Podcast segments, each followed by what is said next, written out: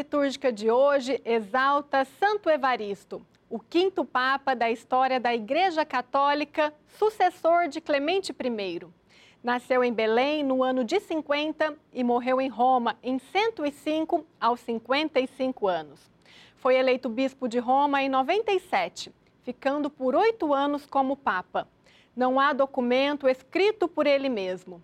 As poucas informações vieram de Irineu e Eusébio, dois ilustres e expressivos santos venerados no mundo católico. A Igreja atribuiu a Santo Evaristo a divisão de Roma em títulos ou paróquias com um padre responsável. O santo é considerado mártir da fé, sendo morto por perseguição imposta pelo imperador romano. Oremos na sua festa litúrgica de hoje.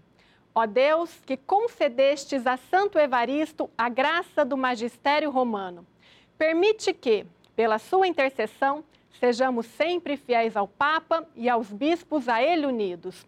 Por Cristo nosso Senhor. Amém. Santo Evaristo, rogai por nós. Giovana Leonardi para a Rede Vida. Liberdade para construir um mundo melhor. É isto.